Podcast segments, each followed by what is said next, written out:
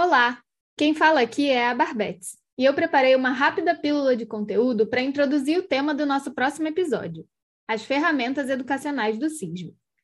As ferramentas são alguns dos recursos mais importantes para o desenvolvimento de atividades e projetos dentro da nossa organização.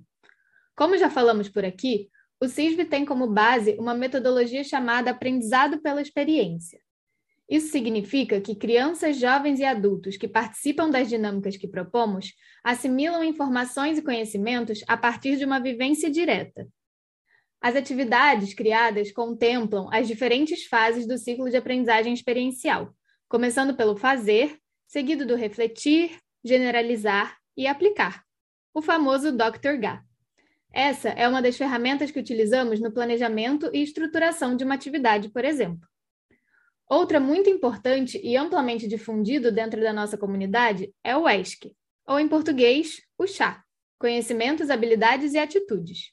O chá é muito usado para nos ajudar a compreender quais objetivos queremos atingir com uma determinada atividade, identificando se estaremos desenvolvendo conhecimentos, habilidades ou atitudes específicas para cada faixa etária. Bom, Acho que deu para perceber como as ferramentas educacionais são essenciais para a boa aplicação da nossa metodologia, para o fortalecimento de laços entre participantes, além de ver seu crescimento pessoal. Quer saber mais como trabalhamos com as ferramentas no CISB? Cola aqui no próximo episódio que estarei com duas pessoas convidadas incríveis que irão compartilhar um pouco das suas experiências com elas.